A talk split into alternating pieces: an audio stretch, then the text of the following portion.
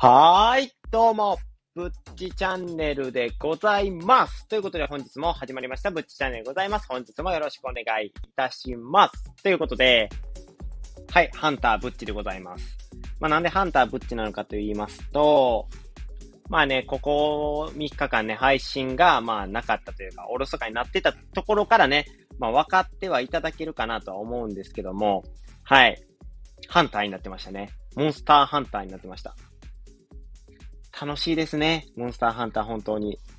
何回も言うのもあれですけど、前回でも結構小話がほぼメインとなってるような感じやったんですけどもね。本当に楽しいですね。モンスターハンター。3連休やったんですよ。で、3連休やって、ちょっと、実家でも帰ろうかな思ってたんですよ。で、帰ろうと思ってて、まあ、帰る日ぐらいに飲みに誘われたんで、まあ飲みに行ってから帰ろうって思ったんですよ。うん、じゃあもう飲みに行ったんやったらもう帰ってこやんといてくれって言われて、コロナで怖いからね。あ、そうかって言うて。で、まあまあ、そ、そのまま、もう朝帰りして、自分家に帰って、あー、なんか予定なくなったなーと思って、まあ、モンスターハンターも買ってるし、モンスターハンターやろうと思って、やってみたら、まあ、ずーっと3連休ね、やってました、モンスターハンター。おかげさまでだいぶ強くなりましたね。だいぶね、皆さんの足を引っ張らないように、そのね、インターネットとかでよく僕は狩りをするんですけど、足を引っ張らないようにね、まあなんとかできてるところかなっていう感じになってきました。っていうような感じで、まあね、こういうね、話は置いといてですね、今日の小話なんですけども、昨日ね、またね、1ヶ月ぶりぐらいか久々にね、僕のね、ことをあの、いつもね、評価してくださるというか、いつもね、コメントしてくださるね、読書語りの哲也さんとコラボ配信させていただきましたので、ぜひともね、興味のある方はまた遊びに来ていただいたらなと、多分アーカイブね、残ってるのかなとは思うので、ぜひね、興味のある方は聞いていただいたらなと、ワンピースについてはね、ワンピースの映画の話であったりとか、ワンピースのね、こういうシーンが好きとか、こういうキャラがね、好きやでっていうね、話をね、させていただいたので、もしね、ワンピースに興味あるよって方がいればね、ぜひね、哲也さんのチャンネルにね、遊びにいただいただけたらなと思います。ほいで、哲也さんつながりなんですけどね、今日はね、びっくりする出来事がありまして、まあこれがね、ちょっと本編なのかなみたいな感じでも考えてるんですけども、僕のね、大好きな、まあ、YouTuber、東海オンエアの哲也さんが結婚したということで、で、ご相手が、ちょっと有名かな？アイドルグループの AKB、元 AKB48 の峯岸みなみさんと結婚したということで、おめでとうございます。勝手にね、こういうところで一人でね、お祝いしてるということで、まあ、哲也さんつながりということでね、ぜひともね、今日は、ちょっとこれをね、ちょっとお話しさせていただきたいなというふうに思いまして、まあね、東海オンエアがなんで好きなのかって、まあ好きになったきっかけのね、動画とかを、まあ、話していけたらなというふうに思うんですけども、ややね、下品なね、表現も含まれる話になってくるのかなというふうにも思いますので、まあそこはね、ご了承願えたらなというふうに思っております。ということでね、まず東海オンエアの哲也さん結婚したという話なんですけども、もともと東海オンエアの哲也さんは、なんでみな、峯岸みなみさんと結婚することになったかっていうと、まあこれはね、本人が話してるのもあるんですけど、まあ本人のことを全部知ってるわけではないので、まああくまでね、憶測も飛び交ってるっていうような話なので、まあそこはね、ちょっとあの、か頭の片隅に置いといてもらえたらなっていうふうに思うんですけども、まずは、哲也さんが峯岸みなみさんの大ファンやったんですよ。もう付き合うずっと前から、配信活動というか YouTuber として活動はしとって、で、自分の部屋とか映すじゃないですか、YouTube。じゃあ、そのベッドのところに、峯岸みなみさんのポスターが貼ってあったりとかしてあって、完全にもう峯岸みなみさんのファンっていうのはみんな知ってたところやったんですよ。で、そこで、まあいろいろどんどん有名になっていきまして、だから多分ほとんど若い子は東海オンエアっていう名前はね、知ってるのかなっていうところなんですけども、で、そこでね、あのどんどん有名になってくるにあたって、メンバーが6人いてるんですけど、そのメンバーのうちの1人が、まあ音楽活動とかもやってまして、多分それのね、多分つてなんですかね。それで峯岸みなみさんと知り合いになったから、あ、じゃあ、東海オンエアのうちのリーダーの哲也がファンやし、紹介してあげようということで、紹介してもらったのがきっかけで、お付き合いに発展したっていうことなんですね。これ非常にね、すごいことやなと。人生って捨てたもんじゃないなっていうふうに思いますよね。憧れのアイドル、もうベッドとかのポスターに貼るぐらい憧れのアイドルと会えるというか、結婚できるっていうのはね、本当に羨ましいなというふうに思いますね。僕は好きなね、アイドルとか言われると、あまりね、そういうのを、特定の人が好きっていうのはないんですけど、まあ、今聞かれると橋本環奈が好きだよって言ってるんですけど、本当に好きなのはずっと井上真央って高校からは言ってます。なんや、その、どうでもいい話はっていう感じなんですけど、僕はね、そんな感じで、まあね、どんな子が好きかって言われると、まあ僕の勝手 タイプの話にそれって言ってるんですけど、僕はね、可愛くて、まあ、天真爛漫な子が好きというか、明るい子が好きですね。なんか井上真央とかも、まあ、プライベートの、なんていうんですか、演技してない時の、その、バラエティとか出演してて、トークとか聞いたら、わかると思うんですけど、結構、笑顔が良くて明るい感じの子なんですよ。だから、まあそういうところにね、行かれたらのかなっていうふうに思う。で、橋本環奈さんもね、なんかすごいもう、明るい感じで、どんな役でもこなせるじゃない面白い役でもこなせるし、まあ、普段喋っててもすごい楽しい。で、まあ、橋本環奈のご挨拶というか、これね、今はもうやってないと、本人やってないと思うんですけども、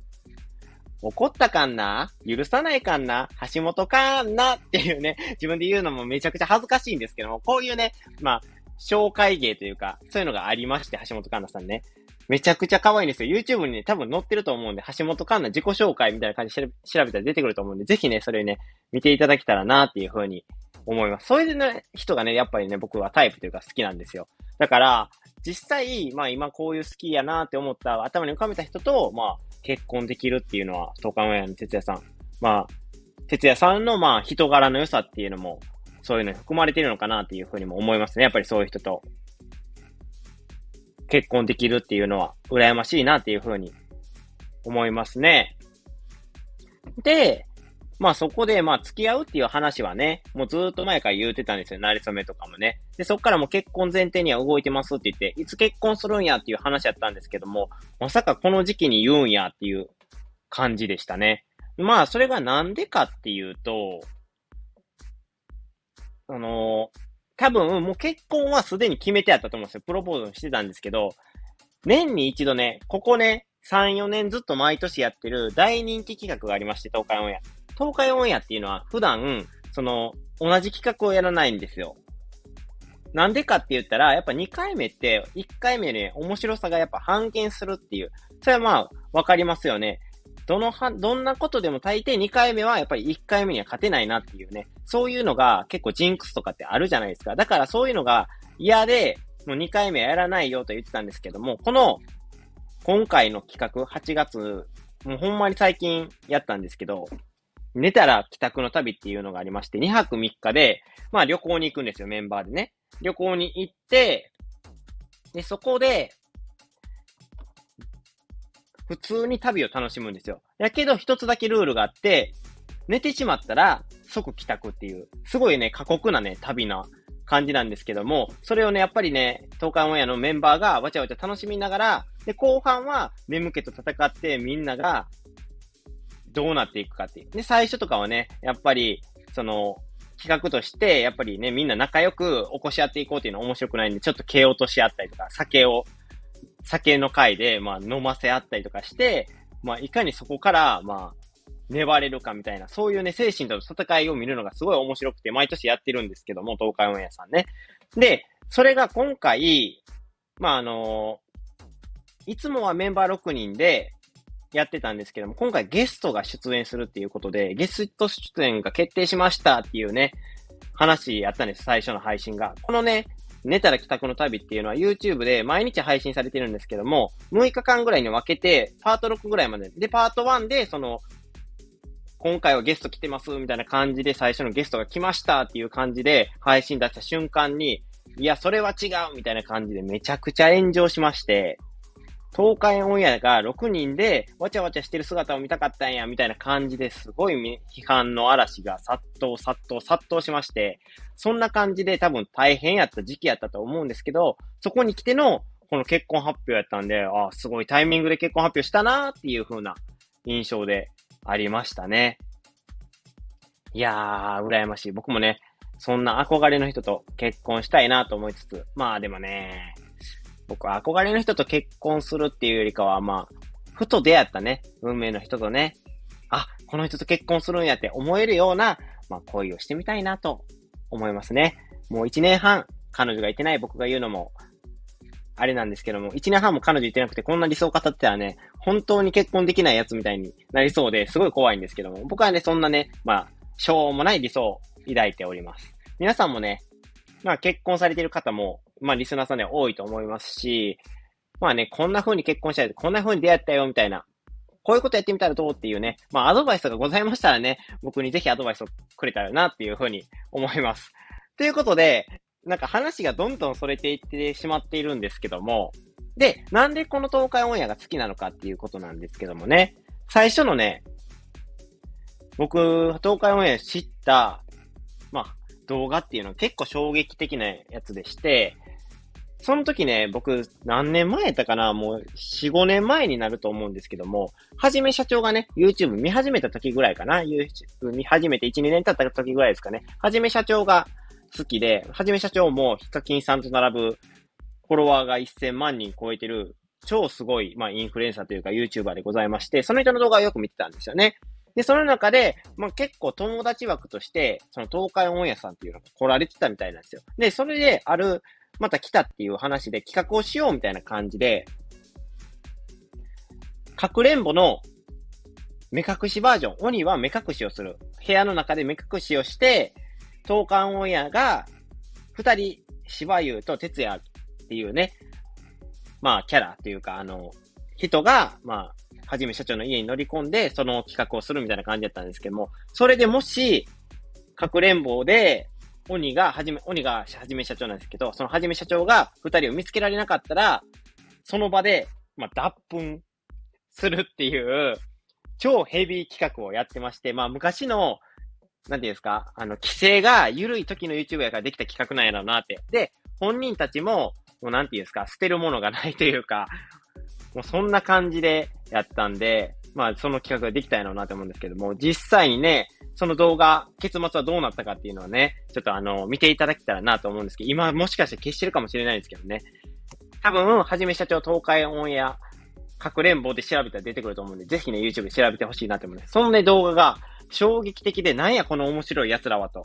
なんやこのぶっ飛んだ奴らはって思いまして、そっから、見始めたのがきっかけですね。で、東海オンエアも、どんどんどんどん僕らが結構同世代というか、1個上ぐらいやったかな、2個上ぐらいやったんですけど、やっぱりね、ちょっと落ち着いてきたりはするんですけども、その中でもやっぱりめちゃくちゃおもろい動画がポンって出てくるんですよ。それがね、やっぱやめられなくて、今回の今日の企画はどんな企画かなって、いろんな企画をずっと毎日毎日やり続けてるんで、今日はどんな企画なんかな？あ、今日こんな企画やるんか、これはちょっと面白そうやなとか思いながら見るのが超好きで、ずっとね、東海オンエアさんをもう3、4年ぐらい見させていただいてますね。皆さんね、もし知らないよって方がいてましたらね、ぜひあの、見ていただけたらなと思うんですけど、結構ね、なんていうんですか、とっつきづらい部分もあるかなって、結構、そういうね、ヒカキンさんが好きみたいな人はちょっと向いてないかもしれないです。結構汚い企画とかも結構やってたりするので、で、あと、まあ、この東海オンエアさんの面白いっていうのは、十字架というものがございまして、まあ、ある企画で、その、勝負をするんですよね。まあ、メンバー同士で。で、メンバー同士勝負をして、負けましたってなったら、普通はね、そこで企画、あー、終わっちゃった負けたみたいな感じで終わりだと思うんですけど、東海オンエアさんはね、そういう時もあるんですけども、そうじゃなくてですね、十字架というものを背負わされることになってまして、例えばですね、トラファルガーローのコスプレを2週間ずっとし続けて毎日を過ごすみたいな。だから、普段の日常生活でももうトラファルガーローの格好をして、トラファルガーローっていうのはワンピースに出てくる、あの、海賊なんですけども、あのね、トラファルガーローって調べて、画像検索で調べてくれたらすぐ出てくるんでわかると思うんですけども、その格好でもうずっと過ごしてるみたいな。そういうね、十字架を背負ってて、いろんな十字架を背負ったりしてるんですよ。そのね、十字架、今日はこんな十字架やばいなみたいな感じで見るのも、やっぱ東海オンエアさんの面白いところかなっていうふうに思います。っていう感じでね、えっ、ー、と、今回ね、東海オンエアさんの、まあ、魅力というか、まあ、慣れ初め、あとは、哲也さんの、まあ、結婚したよっていう話からね、ちょっと東海オンエアさんの話をさせてもらったんですけども、皆さんはね、どんな YouTuber が好きでしょうか？僕はやっぱり、あの、精神年齢がね、ちょっと若いと言いますか、子供だからかな、結構下品な、結構攻めてる系の動画が好きでございまして、そういうのをね、結構見たりしてます。でも、たまにはなんか生物観察、なんか動物昆虫とかの生態とか、昆虫自体はめっちゃ嫌いなんですよ。もうね、触れもしないぐらい嫌いなんですけど、なぜか生態とかを YouTube で見るのは全然平気っていうか、むしろ興味が、あ、こういう生態してるんや、みたいな感じで見るのも大好きっていう。まあ、そんな感じで YouTube は結構見させてもらってるんですけども、皆さんはどんな YouTuber とか YouTube 見られたりするでしょうか？もし、もしくは見てないよっていう方もいてるかもしれないんですけども、まあ確かに YouTube はね、もう一回手を出してしまったら沼ですので、まあ、今手を出してないであれば、もう出さない方がいいのかなっていうふうにも思ったりもしてます。やっぱりね、時間っていうのは有限ですので、YouTube でね、ずっと時間削られるっていうのも、いうのも、まあ、もったいないのかなっていうふうにも思いますので、まあね、うまいこと YouTube をね、見る時間とは向き合っていかないといけないなっていうふうにも思います。ということで今回のぶっちゃね以上となるんですけども、皆さん、きな YouTuber であったりとかね、こんな結婚、出会い方したよっていう人がいればね、僕にね、アドバイスくれる方がいれば、まあ、コメントやレターお待ちしております。そしてね、今回の配信についてね、いいねと思ってもらえた方はね、いいねをしていただけると、私、ぶち非常に嬉しいでございます。そして、なんかね、棒読みみたいになってしまって申し訳ないんですけど、本当に嬉しいでございますよ。んで、最後にね、今回の配信であったりとか、過去の配信を聞いていただいてね、もっと僕の配信を聞きたいよって思っていただいた方はね、ぜひとも僕の配信をね、フォローしていただけると、私、ぶっち、非常に嬉しいでございます。ということで、今回のぶっちチャンネルは以上となります。皆さんこれまでご清聴ありがとうございました。それではね、また会いましょう。それでは、ではでは。